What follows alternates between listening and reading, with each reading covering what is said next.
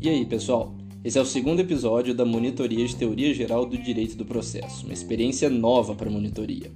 Nesse episódio, nós falaremos sobre propedêutica processual, relação jurídica de direito material e sobre direito material e direito processual. No próximo episódio, que será uma continuação desse, falaremos sobre as formas de resolução dos conflitos. Vamos lá?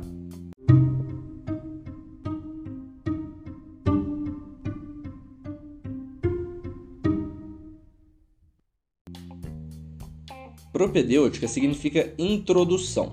Portanto, propedêutica processual é a introdução ao processo.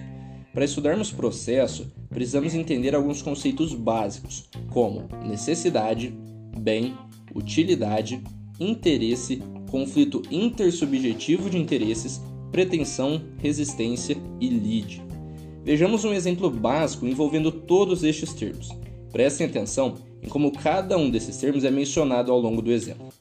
Se necessário, pause o episódio e pegue o seu material, para ficar mais fácil de acompanhar.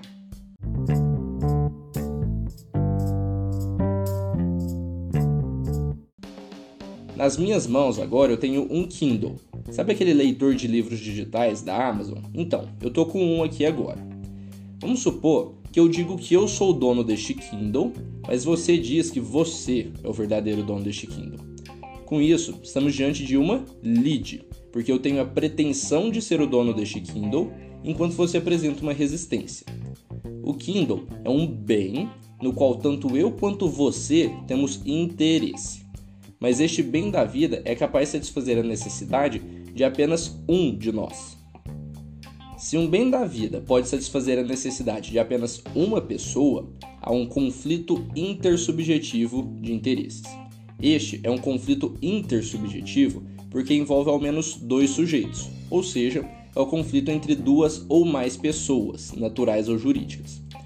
Por fim, este Kindle possui uma utilidade, porque ele tem valor capaz de satisfazer tanto a minha necessidade quanto a sua necessidade.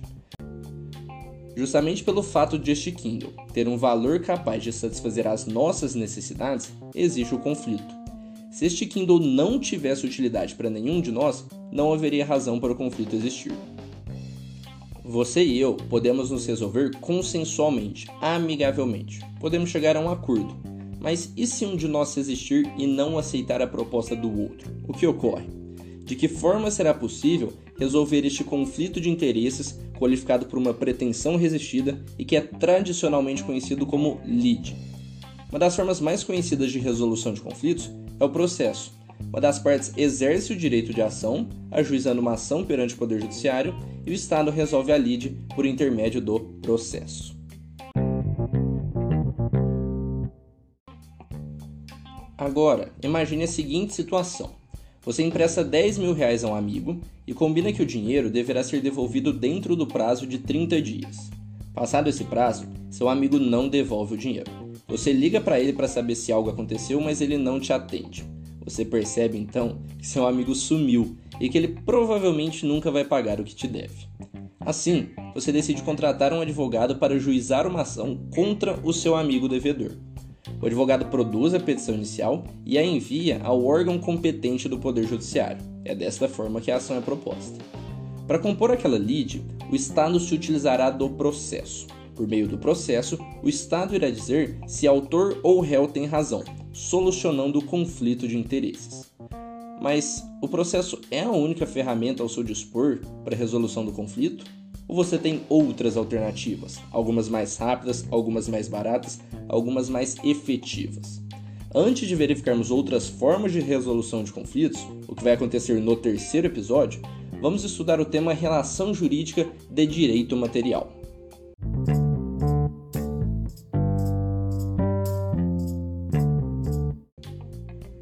Conceito de relação jurídica é o vínculo entre pessoas que cria interesses, direitos e obrigações na ordem jurídica. São quatro os elementos da relação jurídica: o Estado, a lei, as pessoas e o bem. Preste atenção no exemplo a seguir como é abordado cada um desses quatro elementos. Eu vendo uma casa para você por 200 mil reais. A casa é o bem. Eu, como vendedor, e você, como comprador, somos os sujeitos dessa relação. Você e eu somos pessoas naturais, mas seria perfeitamente possível que em um dos polos dessa relação figurasse uma pessoa jurídica. Para que esse contrato de compra e venda que nós firmamos seja válido, as cláusulas precisam estar em conformidade com a lei, no caso com o Código Civil. A partir dessa relação jurídica surgem direitos e deveres. No meu caso, como sou vendedor, eu tenho o direito de receber os 200 mil reais e tenho também obrigação, dever de entregar as chaves da casa para você. Já você, como comprador, tem o direito de receber as chaves da casa para usufruir do imóvel e tem também a obrigação de me pagar o valor combinado.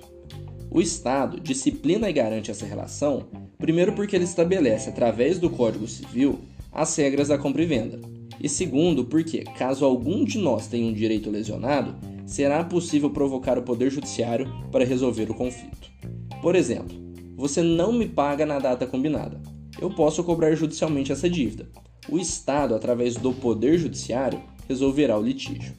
Perceba como na relação jurídica estão presentes quatro elementos: o Estado, que protege a relação, a lei, que estabelece as regras da relação, os sujeitos, que fazem parte da relação, e o bem da vida, que é o objeto da relação.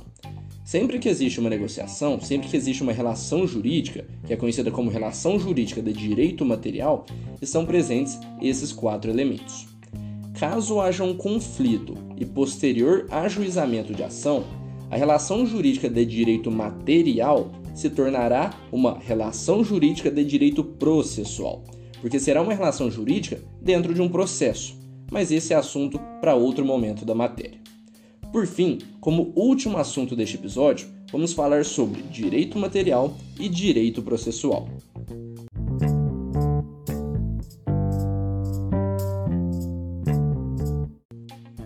O direito material estabelece as regras que disciplinam as relações jurídicas referentes a bens e utilidades da vida. A compra e venda que acabamos de ver é uma relação jurídica referente a um bem da vida, qual seja a casa vendida por mim a você. As normas de direito civil previstas no Código Civil que disciplinam a compra e venda de uma casa são normas de direito material. São regras jurídicas que as pessoas devem respeitar quando se relacionam. São, portanto, regras destinadas a regular as relações entre as pessoas. Caso uma norma de direito material seja descumprida, como no caso de você não me pagar pela casa que comprou, o interessado pode ajuizar uma ação contra quem descumpriu a norma. No nosso exemplo, como você não pagou o valor combinado, eu poderei ajuizar uma ação contra você, e o Estado, por meio do processo, resolverá o conflito declarando qual de nós tem razão. É aí que entra em cena o direito processual. O direito processual é a parte do direito que se ocupa dos procedimentos judiciais e disciplina a solução jurídica dos litígios. Se uma norma de direito material é violada, como no caso do descumprimento do contrato por parte de você, afinal você não me pagou, esse conflito pode ser resolvido por meio de um processo. O processo é um conjunto de atos que acontecem de acordo com um procedimento estabelecido em lei. No caso das lides de natureza civil, como a compra e venda de uma casa entre particulares, a lei que estabelece o procedimento a ser adotado no processo é o Código de Processo Civil. Se a norma violada fosse de direito penal, ou seja, se um crime tivesse sido cometido, a lei que disciplinaria o procedimento adotado no processo seria o Código de Processo Penal.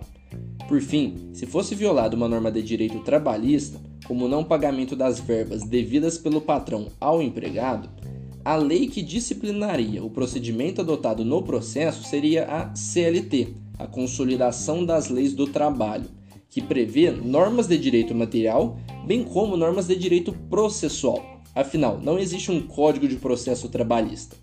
Cumpre destacar que o CPC, conforme seu artigo 15, pode ser aplicado de forma subsidiária ao processo do trabalho, quando da ausência de normas que regulem o processo trabalhista. O direito processual, portanto, é a parte do direito que trata dos procedimentos adotados nos processos. A norma que diz que o réu tem 15 dias úteis para apresentar sua contestação é uma norma de direito processual, porque está relacionada ao modo pelo qual o ato processual deve ser praticado. Vejam o artigo 335 do CPC. Enquanto isso, a norma que diz que nos contratos deve ser observada a boa-fé é uma norma de direito material. Vejam o artigo 422 do Código Civil.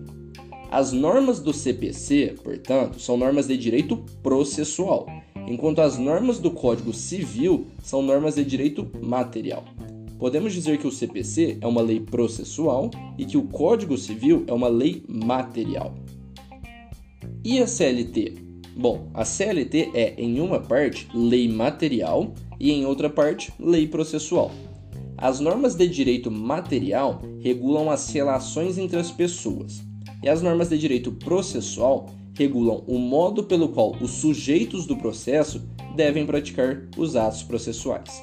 Ao proferir a sentença, por exemplo, o juiz deve fazer presentes os três elementos previstos no artigo 489 do CPC, quais sejam o relatório, os fundamentos e o dispositivo.